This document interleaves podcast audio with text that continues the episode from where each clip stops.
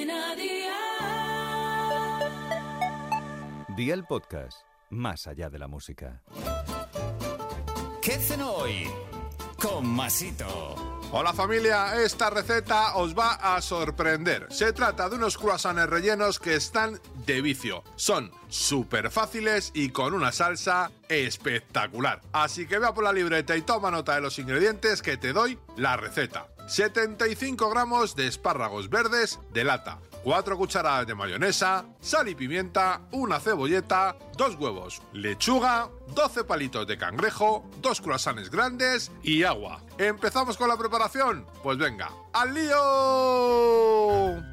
Pon en un vaso de triturar sal, pimienta, la mayonesa y los espárragos. Tritura hasta obtener una salsa verde homogénea y resérvala en un cuenco grande. Cuece los huevos en abundante agua durante 8 minutos aproximadamente y espera a que se enfríen. Corta finamente la cebolleta y unas 3 hojas de lechuga y parte en trozos los palitos de cangrejo. Inclúyelo todo en el cuenco de la salsa y mezcla. Pela los huevos, córtalos en rodajas y reserva. Calienta los croissants previamente abiertos por la mitad y sin llegar a separar las mitades. Rellena los croissants con la crema y pon encima unas rodajas de huevo duro. Y amigo mío, ya tienes la cena lista.